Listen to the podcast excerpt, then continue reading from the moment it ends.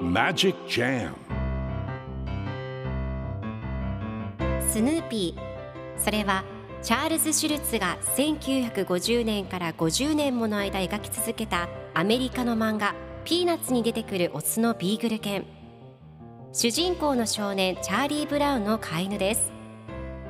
気が弱くて自分に自信が持てないチャーリー・ブラウンをはじめいろんな個性を持つ子どもたちが織りなす人間模様に人生の哲学を感じるのは私だけでしょうか？Peanuts Dictionary. Peanuts Dictionary. Peanuts Dictionary このコーナーではスヌーピーを愛してやまない私高木マーガレットが物語に出てくる英語の名台詞の中から心に響くフレーズをピックアップ。これを聞けばポジティブに頑張れるそんな奥の深い名言を分かりやすく翻訳していきますそれでは今日ピックアップする名言はこちら。We hope you will be successful elsewhere.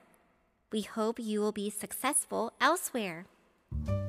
あなたがどこかよそで成功することをお祈りしています。今日のコミックは1995年7月5日のものです。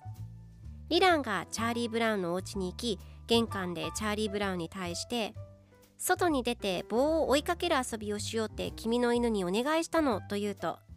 次のコマではスヌーピーがドアから顔を出しお手紙を渡します。そしてリランがそのお手紙を読み上げます。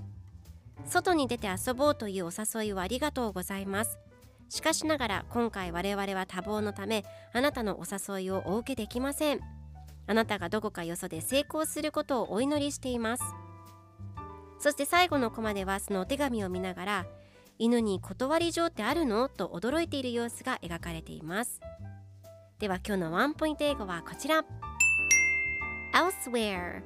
どこか他のところでどこかよそでという意味です。